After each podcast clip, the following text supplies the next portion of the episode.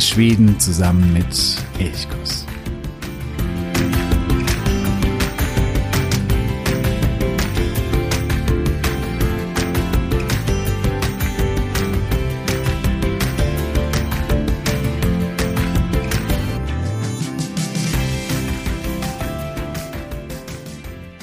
Hejsan och god morgon.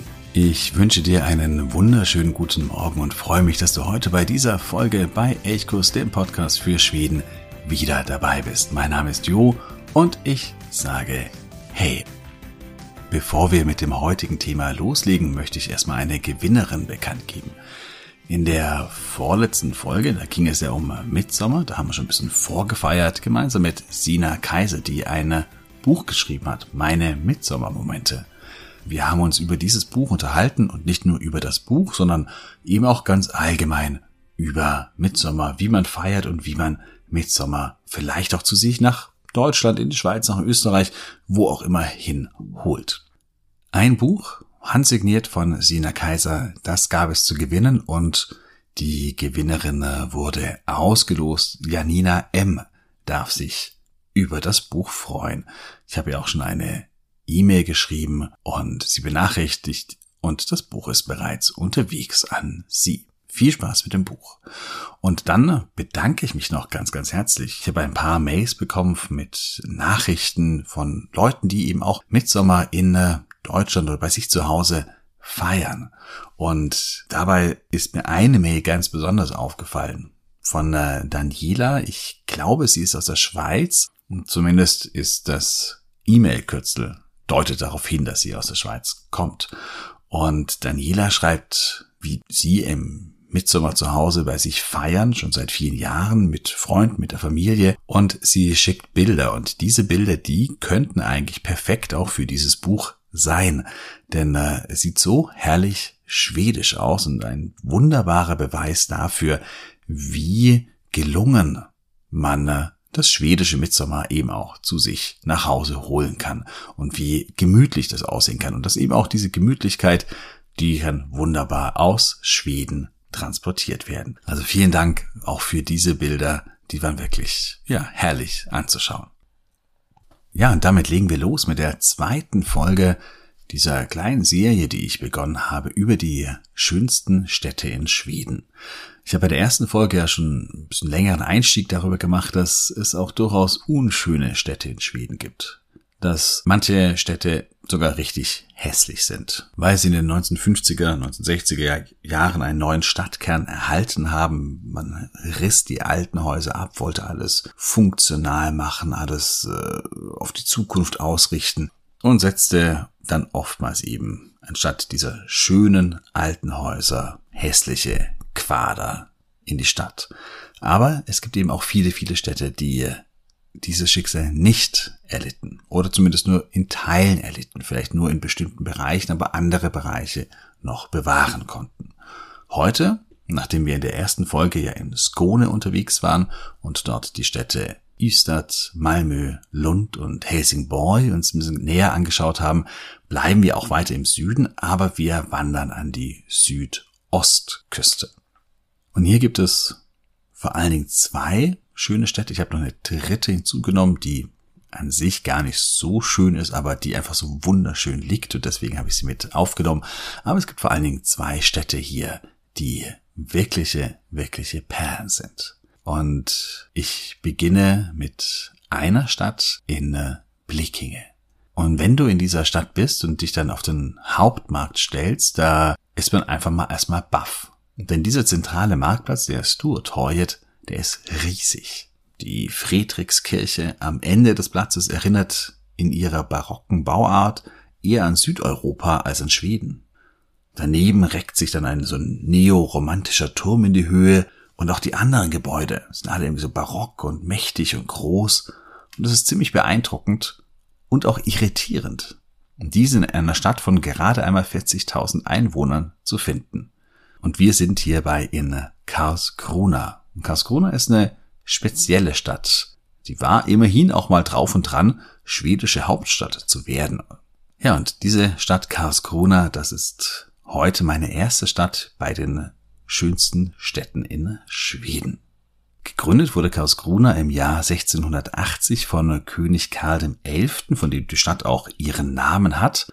Zu diesem Zeitpunkt war die Region Blekinge, deren größte Stadt Karlskrona heute ist, erst seit kurzem schwedisch. Bis zum Frieden von Roskilde 1658 gehörten Blekinge ebenso wie Skåne und Halland noch zu Dänemark. An der Ostseeküste war Kalmar, zu der Stadt komme ich dann später noch, die südlichste Stadt Schwedens. Indem nun aber die südlichen Provinzen neu zu Schweden hinzukamen, veränderte sich geopolitisch so manches für Schweden. Und das ist für Karlskrona ganz, ganz, ganz entscheidend. Zuvor lag Stockholm, also die Hauptstadt, strategisch ziemlich günstig. Verborgen hinter dem weitläufigen Scherengarten war die Hauptstadt gut geschützt vor Angriffen von der Seeseite. Jetzt aber, wo der Süden der skandinavischen Halbinsel zu Schweden gehörte, hatte man plötzlich einen äh, viel stärkeren Zugriff auf den südlichen Teil der Ostsee.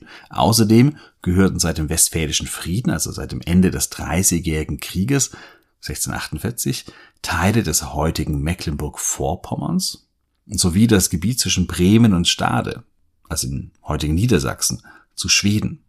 Gebiete, die nun weit, weit weg waren von der schwedischen Hauptstadt. Und ja, Stockholm war plötzlich so ein bisschen abseitig gelegen. Für König Karl XI. war die Sache klar. Eine neue Stadt musste her, die deutlich weiter südlich von Stockholm lag. Und sie sollte mächtig sein, sie sollte gut befestigt sein, Basis der schwedischen Flotte, damit man von hier aus die südliche Ostsee kontrollieren konnte. Und das war eben der Grund, weshalb Karlskrona hier im äh, Süden an der Südküste gegründet wurde. Auch natürlich ganz geschickt gelegen. Auch hier gibt es Scheren im Vorfeld, ähnlich wie bei Stockholm. Nicht so viele natürlich, aber es gibt Scheren und auf diese Scheren konnte man quasi auch Befestigungen bauen, die dann schon erste Angriffe abwehren konnten und die Stadt an sich war relativ gut geschützt. Die Flotte, die hier hinkommen sollte, die machte von Anfang an den Kern des Wesens von Karlskrona aus. Und das ist bis heute eigentlich noch so der Fall. Und es zeigt sich unter anderem daran, dass noch ehe die Stadt gegründet wurde, weil die Stadt wurde 1680 gegründet, eine Werft, die Karlskrona Werft, 1679 ihren Betrieb aufnahm. Bis heute ist sie in Betrieb. Ist damit eines der ältesten Unternehmen in Schweden. Und auch wenn nicht mehr so viele Schiffe wie eins aus ihren Docks auslaufen, so werden doch auch heute noch schwedische Militärschiffe und auch U-Boote hier gebaut. Die Stadt wurde auf dem Reißbrett geplant. Auf der Insel Trussö entstand eine Festung mit einer Vielzahl an militärischen Gebäuden. Und der erste Stadtplan, also es gibt noch einen, den der liegt noch heute vor, von 1683. Der macht deutlich, dass es sich bei Karlskrona zunächst weniger um eine Stadt als vielmehr um eine reine militärische Anlage handelte. Daraufhin wurde der Plan nochmals vom Architekten und Stadtplaner Erik Dahlberg überarbeitet, der nun auch Wohngebäude für zivile Mitbürger einplante und damit auch wirklich eine Stadt entstehen ließ. Ja, und so wuchs dann Karlskrona heran und zwar ganz schön schnell.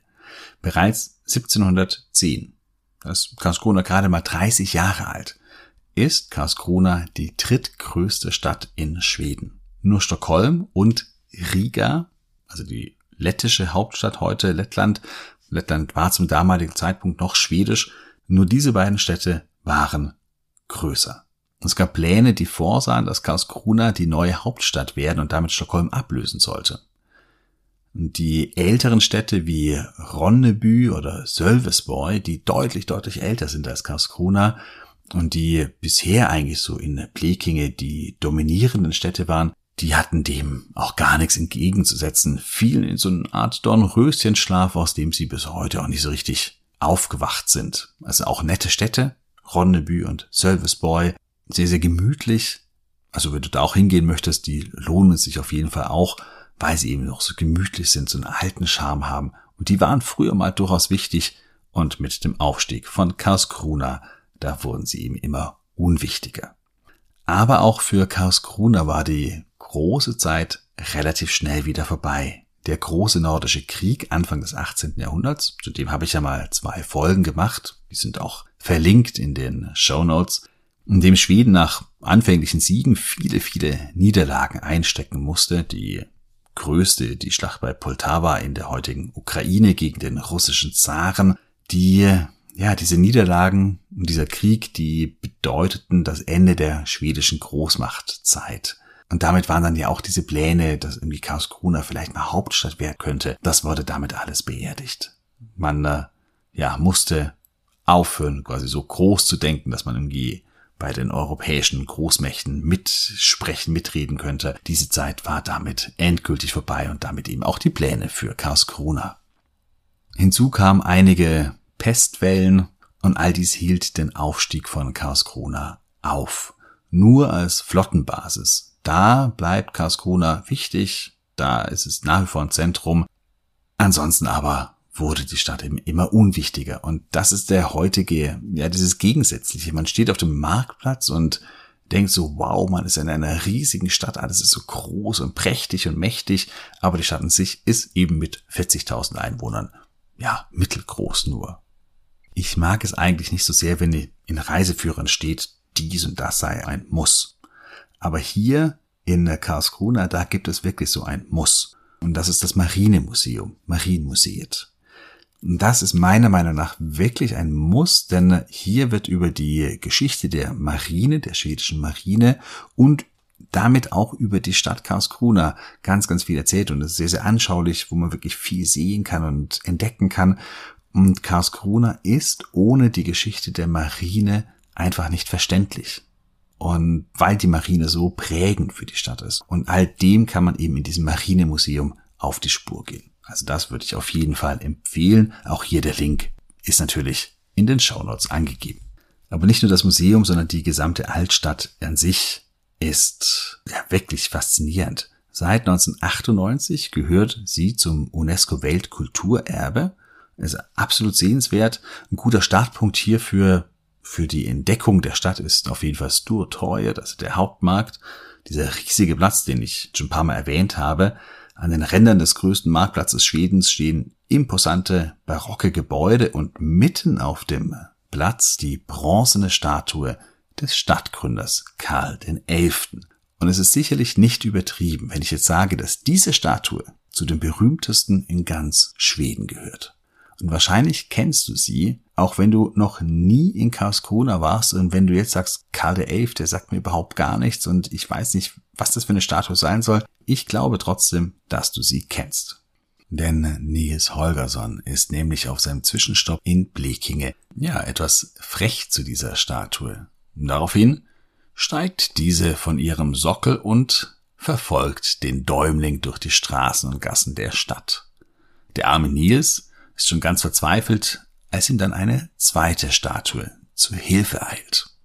Ja, wenn man nun vom Sturtorjet nach Süden geht, gelangt man zunächst an den Amiralitätspark mit einem beeindruckenden Glockenturm und östlich davon steht die Amiralitätskirche, ist eine Holzkirche, die stammt auch aus der Gründungszeit Karlskronas, ist also fast so alt wie die Stadt selbst und ebenfalls Teil des Weltkulturerbes.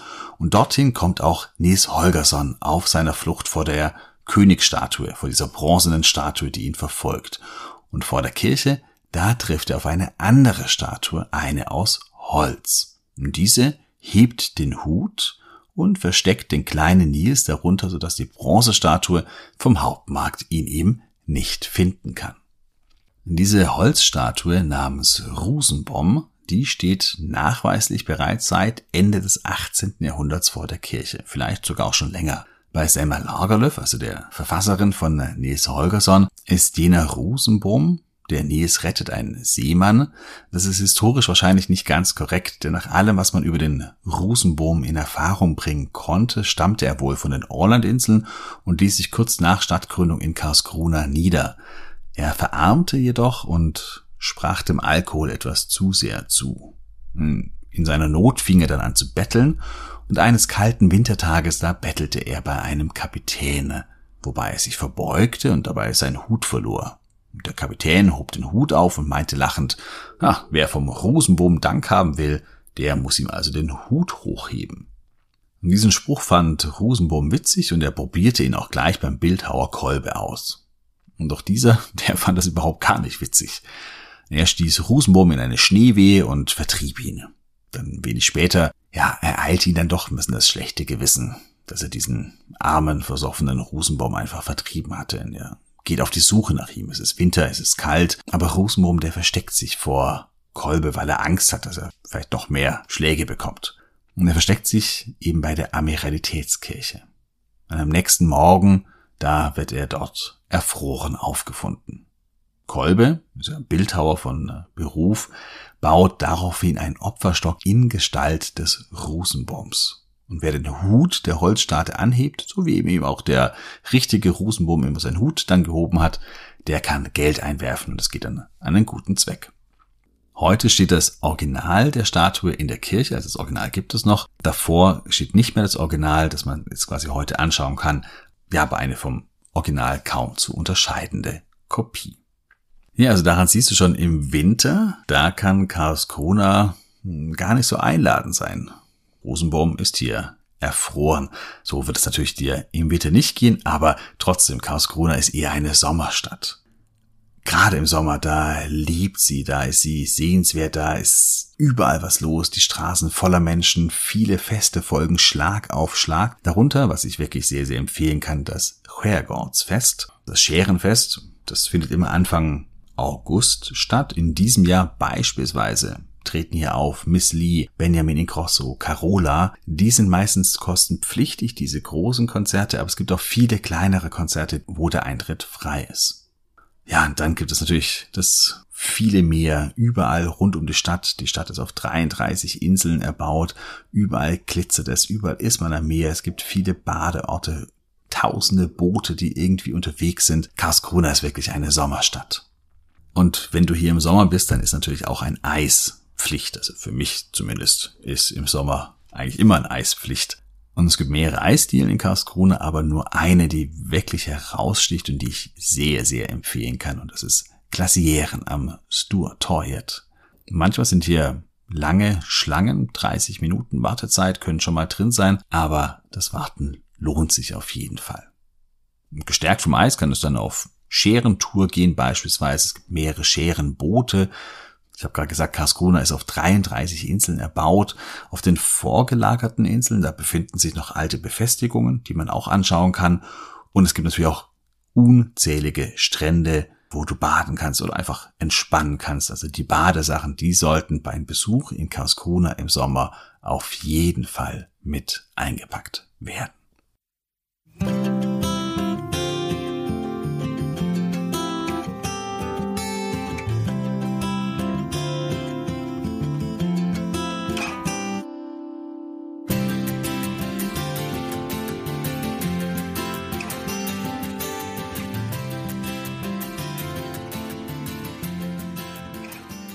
Ja, das war es zu Karlskrona und wir wandern ein bisschen an der Ostküste Richtung Norden und kommen dort in eine weitere Sommerstadt, die auch ähnlich groß ist wie Karlskrona, 40.000 Einwohner. Die Rede ist von Kalmar. Hier sind wir mittlerweile schon in Smallland, auch wenn viele, wenn sie an Smallland denken, nicht so richtig an die Küste denken. Das äh, wissen viele gar nicht. Also viele verlagern Smallland eher ins Landesinnere, viele Seen sind Hügel, Wälder, rote Holzhäuschen, so dieses Astrid Lindgrens Moorland, aber auch der Küstenstreifen Westerwiek, Kalmar, dieser Bereich, auch das ist Teil von Smoland und eben mit Kalmar eine der größten Städte in Smoland. Auch wer nach Öland will, der muss durch Kalmar durch, da von hier die Brücke über den Kalmarsund führt. Und auch diese Fahrt über das Meer, das ist auch sehr eindrücklich und eine sehr, sehr schöne Sache. Kalmar hat einige Ähnlichkeiten mit Karlskrona. Beide sind bzw. waren wichtige Militärstädte. In äh, Kalmar lag die schwedische Flotte, bevor sie dann nach Karlskrona abwanderte. Also Kalmar hat so ein bisschen den Konkurrenzkampf gegen äh, Karlskrona verloren. Beide waren auch sehr, sehr stark befestigt, von dem man heute auch noch viel sieht. Und beide sind, und das ist das Entscheidende, absolut vom Meer geprägt und damit eben auch ausgeprägte Sommerstädte. Ich habe es gerade schon gesagt, noch heute sieht man die mächtigen Befestigungsanlagen rund um die Innenstädte. Da ist noch die Stadtmauer, die steht zu einem großen Teil auf jeden Fall. Das sind hohe, sehr, sehr dicke Mauern und immer wieder auch Tore, die noch stehen, also wo eben die Händler durchzogen oder wo die Waren vom Hafen, der direkt jenseits der Mauer lag, ähm, eben hindurchgebracht worden sind. Interessanterweise ist in äh, Kalmar die Innenstadt aber nicht die Altstadt. Also das, was heute Gamlastan, also Altstadt ist, die ist wiederum aber jünger als die Innenstadt. Das ist alles ziemlich verwirrend. Also der Reihe nach. Ich versuche es zu erklären. Kalmar ist grundsätzlich eine der ältesten Städte in Schweden. Zwischen Öland und dem Festland führte schon in sehr, sehr früher Zeit, also schon zur Wikingerzeit, ein Schiffshandelsweg hindurch und davon profitierte Kalmar. Es war so also schon früh ein Handelsstützpunkt, wo eben Waren aus Smallland, also aus dem Landesinneren, an den Hafen gebracht wurden. Holz, Teer beispielsweise und wo eben vom Meer, oft von Hanseschiffen, eben andere Waren aus Kontinentaleuropa nach Schweden gebracht worden sind, die dann nach Kalmar geschifft wurden, verschifft wurden und dann von dort quasi weiter transportiert worden sind. Anfang des 12. Jahrhunderts, da bildete sich dann eine Stadt und zwar auf der Insel Slottsholmen, also wo heute das Schloss steht. Dort war der ganz, ganz ursprüngliche Stadtkern. Es wurde viel Handel getrieben, sehr stark beeinflusst von deutschen Kaufleuten. Das ist ähnlich wie in Stockholm auch. So ist es auch in Kalmar, dass die deutschen Kaufleute, vor allem die Hanse, eben einen großen, großen Einfluss hatte. Im 12. Jahrhundert wurde dann auch der erste Befestigungsturm errichtet, aus dem sie dann nach und nach eine große, massive Burg entwickelte. Und je größer die Burg wurde, desto mehr mussten die Häuser auf Slottsholmen, auf dieser Insel, eben weichen. Und die wurden nun aus Festland umgesiedelt, dorthin, was heute Gamlastan bedeutet, also die Altstadt. Diese Stadt wuchs und gedieh und entwickelte sich zu einer der wichtigsten Städte im schwedischen Mittelalter. Könige waren hier sehr, sehr oft zu Gast. Hier wurde 1397 die Kalmar Union gegründet. Es wurde noch ein Dominikanerkloster angelegt. Und immer wieder war auch Kalmar aufgrund seiner Bedeutung heftig umkämpft, wurde oft belagert, manchmal auch zerstört, manchmal auch erobert und wieder zurückerobert. Also in Kalmar, da war immer irgendetwas los auf jeden Fall, schon in früheren Zeiten. Im Zentrum, da stand die Burg. Die Burg, die dann in der Vasa-Zeit, also mit Gustav Vasa und dann aber auch von seinen Söhnen und Enkeln weiter vorangetrieben, die wurde da zu einem Renaissance-Schloss dann ausgebaut oder umgebaut und in dieser Zeit, also in dieser Vasa-Zeit, da erhielt das Schloss seine heutige Gestalt. Das heißt, davor war es eher so eine mittelalterliche Burg, sehr mächtig, sehr auch ein bisschen rustikal vielleicht. Auch heute ist es noch immer ein mächtiges Schloss mit sehr, sehr dicken Mauern, aber es hat eben mehr was von, äh, ja, von Renaissance, dieses Schloss. Und dieses Schloss ist es Touristenmagnet Nummer eins. Im Schloss gibt es eine Ausstellung über die Geschichte Kalmars und des Schlosses und hier eine Führung oder einfach durchzugehen lohnt sich auf jeden Fall. Da gibt es auch tolle Zimmer, zum Beispiel ein Turmzimmer, das der Sohn von äh, Gustav Vasa nutzte. Der war sehr, sehr misstrauisch und fürchtete ständig irgendwelche Anschläge. Und hier gibt es zum Beispiel so einen kleinen, so einen Geheimgang, also eine Geheimtür. Und all dem so ein bisschen nachzuforschen, das ist sehr spannend und macht wirklich große Freude. Hier im Schloss gibt es auch ein Restaurant, wo man gut essen kann oder auch gut eine Kaffeepause machen kann, eine Fika-Pause. Und hier im Restaurant, da habe ich mich im April, als ich dort war das letzte Mal, mit Stefan Jonsson getroffen. Stefan Jonsson ist Tourismuschef in Kalmar und er erzählt, was man noch im Schloss machen kann, denn jedes Jahr locken hier sehr, sehr besondere Kunstausstellungen. Noch ein kleiner Hinweis zu den äh, Interviewausschnitten, da kommen jetzt ein paar davon. Es war im Restaurant das Interview, das heißt, wir haben immer den Hintergrundlärm und ja, Geschirr und Besteck, das klappert. Ich hoffe, dass man trotzdem gut ihn versteht. Und, das fand ich sehr, sehr süß, er versucht Deutsch zu sprechen. Eine Passage wiederum später, die kommt dann auf Schwedisch, da ist er mal ins Schwedische gewechselt, da übersetze ich dann aber auch das Wesentliche. Naja, nun aber zu den Kunstausstellungen. Und natürlich, wenn wir haben sowas schöne Ausstellungen, wir haben dieses Jahr eine neue sowas äh, äh, World Exhibition äh, mit, mit äh, äh, Monet and Friends. Das ist sehr, sehr äh, groß sowas in unserem Markt. Man sagt, ja, das muss wir sehen. Mhm. Das, ja, ja, also man kommt direkt auf eine andere große Stadt in, in New York oder Barcelona oder Das heißt, da habt ihr hier im Schloss Ist da jedes Jahr eine neue Ausstellung? Oder? Mhm. Jedes Jahr eine neue große Ausstellung. Nicht jedes Jahr eine, eine große Ausstellung als dieses Jahr. Das nehmen wir vielleicht im dritten Jahr oder so. Das kostet so viel Leute, eller kostet viel Geld. Wir haben die äh, Medici-Ausstellung, äh, Da Vinci, Van Gogh und jetzt Monet. Die ist noch bis September oder bis Oktober? Oder? Äh, Anfang von November. Äh, von Anfang April bis Anfang November. So ungefähr sechs Monate. Ja, diese Monet and Friends Ausstellung, die aktuell im Kalmarer Schloss zu sehen ist, die ist wirklich beeindruckend. Die lohnt den Besuch in diesem Sommer oder Herbst, wie gesagt, bis Anfang November. Stefan hat's ja gesagt, ist die Ausstellung in Kalmar. Im Sommer ist das Schloss auch für Kinder ein Paradies, denn da verwandelt es sich in Barnens slott, alltså in das Schloss der Kinder. Barnens slott var ju en, ett koncept som, som um, började egentligen i Kalmar med en stor uh, tv-sändning som hette Salve. Salve är det medeltida ordet för hej. Uh, och då byggde man upp något som heter Salve här och det var liksom en ut, teatralisk teater med att man spelade då historiska händelser förr i tiden på den tiden som föregick då. Men det var många olika spännande lekar och man fick träffa riddare och prinsessor och prova på att göra saker och ting. Och, och um, det växte vidare men den här själva satsningen Salve, det försvann. Men hela konceptet med att jobba med den här typen av familjeaktiviteter, eh, med jobba med prinsessor och riddare och dubbning och, och allting sånt här, det blev väldigt stort. Så då tog man in det här och jobbade med det som en, en sommarhändelse på Kalmar slott. Och då döpte vi om slottet till Barnens slott. Och det är varje år i fem sex veckor. Och då har vi duktiga... Midsommar? Ja, midsommar fram till början på augusti.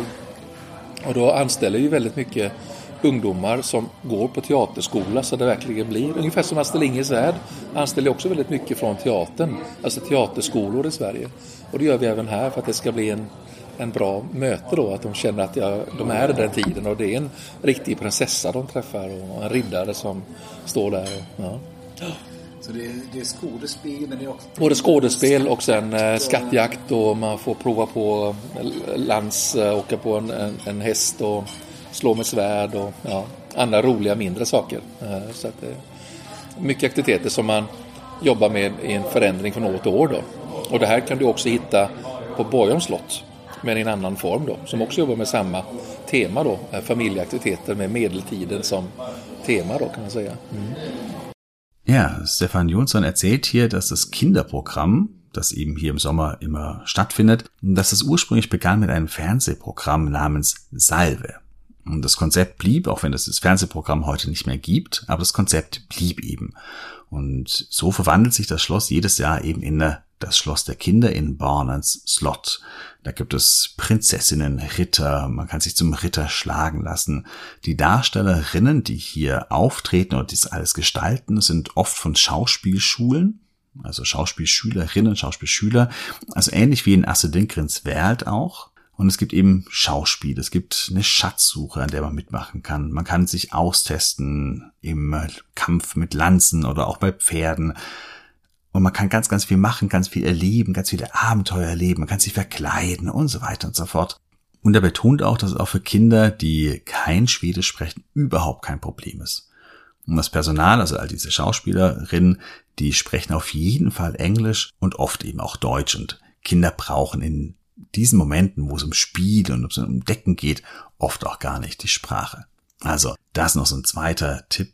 Wenn du in Kalmar bist, das Schloss wirst du auf jeden Fall anschauen. Geh auch im Sommer hin, also von Mitsommer bis, ich weiß gar nicht, bis Anfang August, glaube ich, ist eben Barn und Slot. Und das ist super, super, super toll. Ein ganz großer Tipp.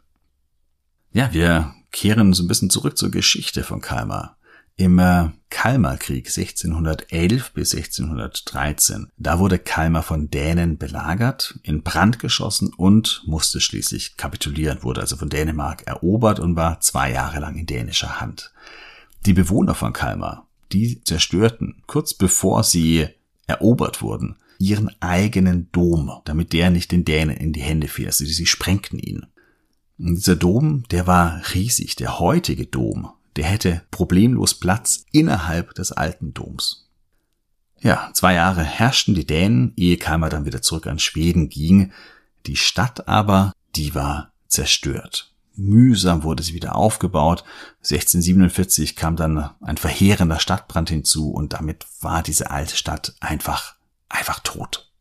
Und nun wurde ein Entschluss gefasst, dass eine neue Stadt auf der Insel Quarnholmen aufgebaut werden sollte. Eingerahmt von einer dicken, dicken Stadtmauer, planmäßig angelegt, also planmäßig mit geraden Straßen, Dom in der Mitte und das ist die heutige Innenstadt. Das heißt, die entstand erst Mitte des 17. Jahrhunderts und Gamla Stan, das ist der Bereich, wo eben die ursprüngliche Stadt stand, die eben dann im äh, Kalmarkrieg und bei dem nachfolgenden Stadtbrand eben zerstört wurde. Ja, und auch wenn hier eine neue Stadt entsteht, die große Zeit von Kalmar ist vorbei als dann eben Karlskrona gegründet wurde, 1680. Davon habe ich ja gerade eben vorhin gesprochen. Die Flotte wird aus Kalmar dorthin verlegt. Kalmar ist auch nicht länger Grenzstadt. Davor war es so, dass eben südlich von Kalmar die Grenze zu Dänemark war, als Blekinge noch dänisch war. Und damit war Kalmar immer irgendwie wichtig. Ja, nun verlagert sich eben dort im Süden das gesamte Gewicht nach Karlskrona und Kalmar verliert massiv an Bedeutung.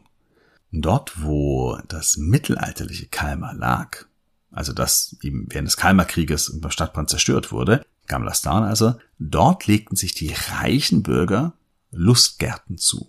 Da entstanden so kleine Häuschen, kleine Gärtchen, die dort gebaut worden sind. Von denen, viele aus dem 18., und 19. Jahrhundert, stehen heute noch. Das heißt, das ist eigentlich so eine, ja, so eine Art, war eine frühere Gartenkolonie, kann man vielleicht sagen. Und das sind eben ganz kleine Häuschen, ganz süße Häuschen. Und das ist heute eben Gamla Stan. Und das ist eine sehr, sehr gemütliche Wohngegend mit schmalen Gassen, eben niedrigen Holzhäuschen, vielen Rosen, die da rumwachsen und sich rumranken, Kopfsteinpflaster. Auch hier ist es sehr, sehr schön, einfach so ein bisschen durchzuspazieren durch dieses Gamlastan, das aber erst nach der heutigen Innenstadt gebaut wurde. Und ja, es ist, sehr verwirrend. Gamlastan, Innenstadt, was älter, was neuer ist. Ich hoffe, du hast es irgendwie so grob irgendwie nun verorten können. Hier in Gamlastan, da befinden sich die beiden Lieblingsorte von äh, Stefan Jonsson. Ich habe ihn so gefragt, was es so an also Hidden Gams gibt, an äh, ganz besonderen Orten und er sagt hier Folgendes. In der alten Stadt hier gibt es ein kleines sowas Garten, das heißt Krösenstjärnska Gården. Wir spielt da immer Jahr eine Sommer äh, sowas Comedian, aber das ist ein ältere Garten für die 1800. Das hat so viele äh, wunderschöne sowas ähm, Fruchtbäumen oder, oder äh, andere Blumen und so und alles und ein kleines Café. Das ist ein Oas in, in der Centerteil von Kalmar Stadt. Und man, man, man, man, man bleibt da, so sagt man, ja, hier ist auch eine Geschichte. Äh, das alte sowas Kultur und, und äh, historisch, dass man produziert sein eigenes äh, Gemüse und alles. Das ist sehr schön in der Stadt Kalmar wichtig.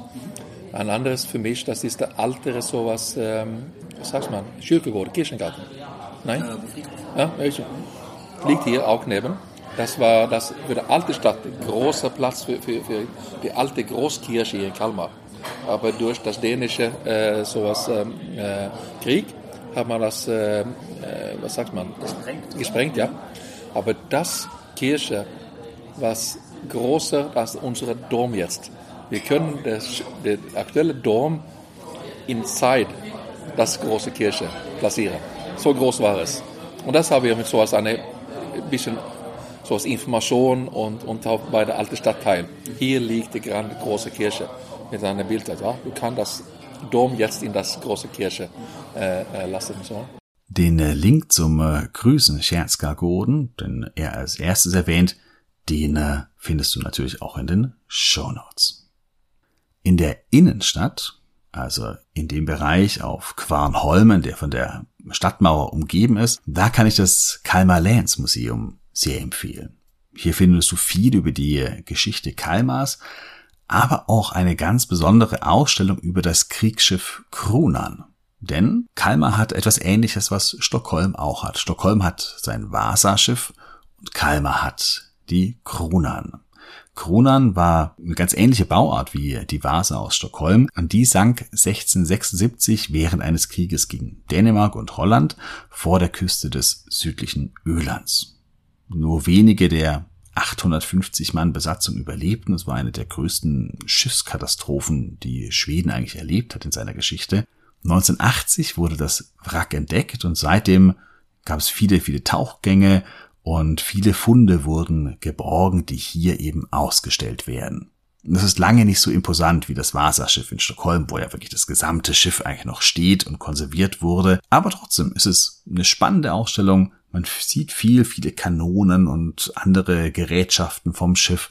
Und es ist wirklich, ja, eine spannende, spannende Ausstellung.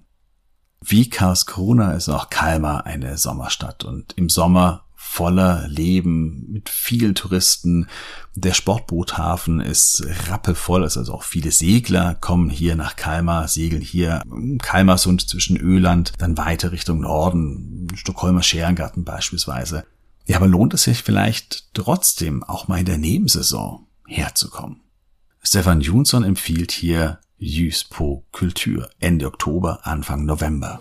Anstehende Kulturevent, das die jede Jahr in Oktober. Es heißt Ljus på kultur in Schwedisch. Man sagt der Licht auf die Kulturgeschichte.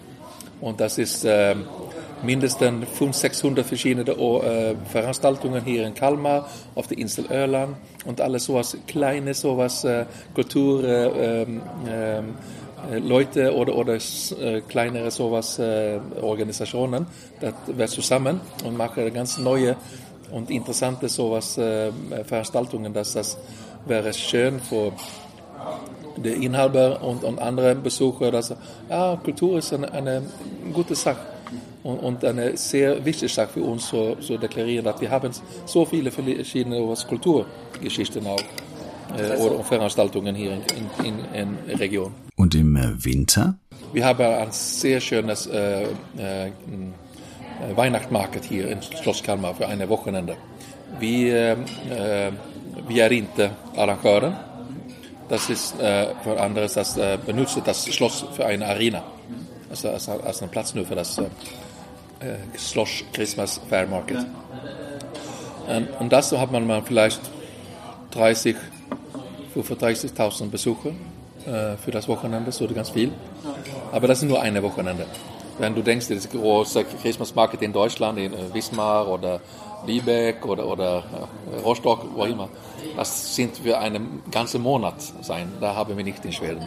Wir hoffen, dass wir können vielleicht das eine große so als Kalmar Winter Festival machen für, für äh, zwei oder drei Jahren.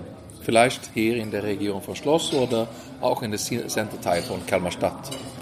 Also im Winter ist außer dem Weihnachtsmarktwochenende nicht so wahnsinnig viel los, aber sie arbeiten dran in Kalmar. Wir können also gespannt sein. Vielleicht entwickelt sich da was.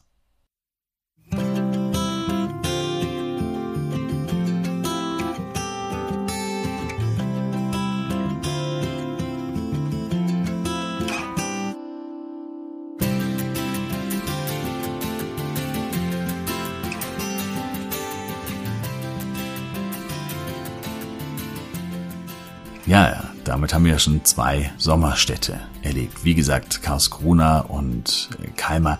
Man kann da schon auch im Winter etwas machen, aber das Angebot ist deutlich eingeschränkter.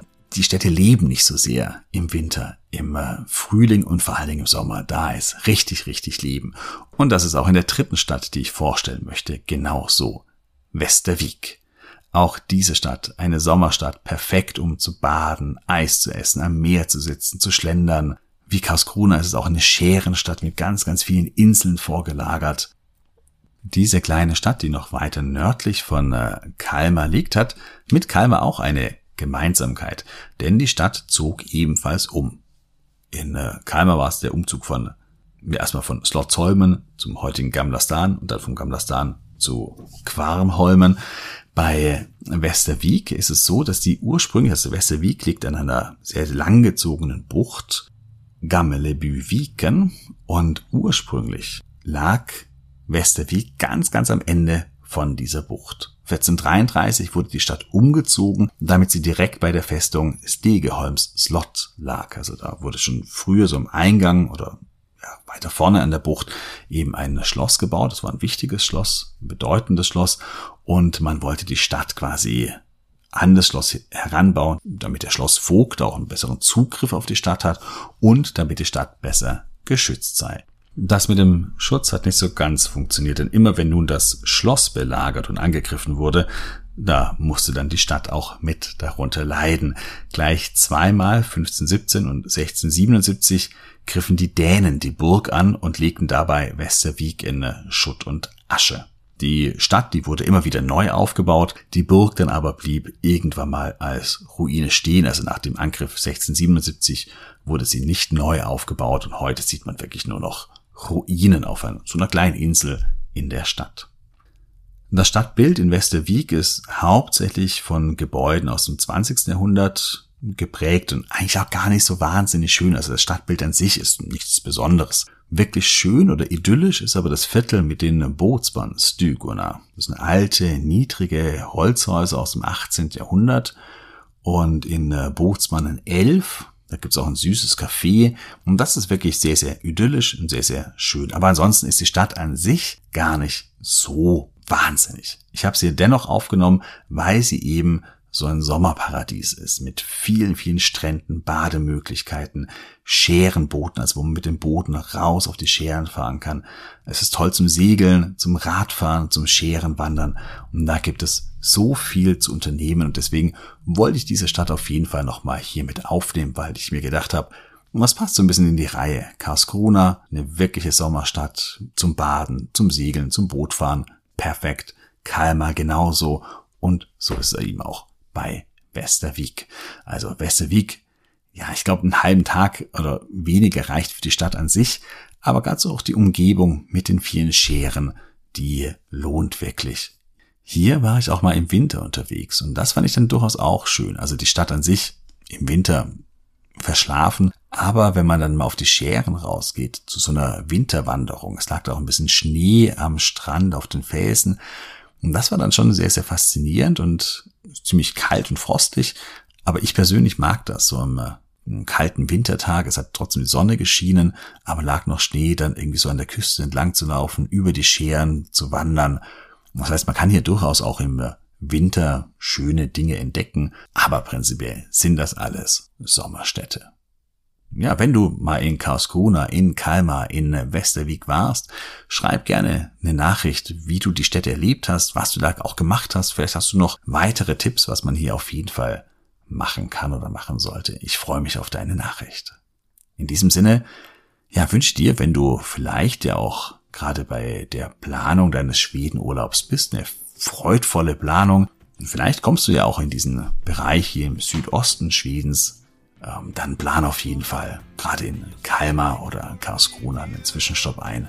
Lohnenswerte, sehenswerte Städte, in denen man den Sommer sehr, sehr schön genießen kann. In diesem Sinne wünsche ich dir eine wunder, wunderschöne Woche. Ha det så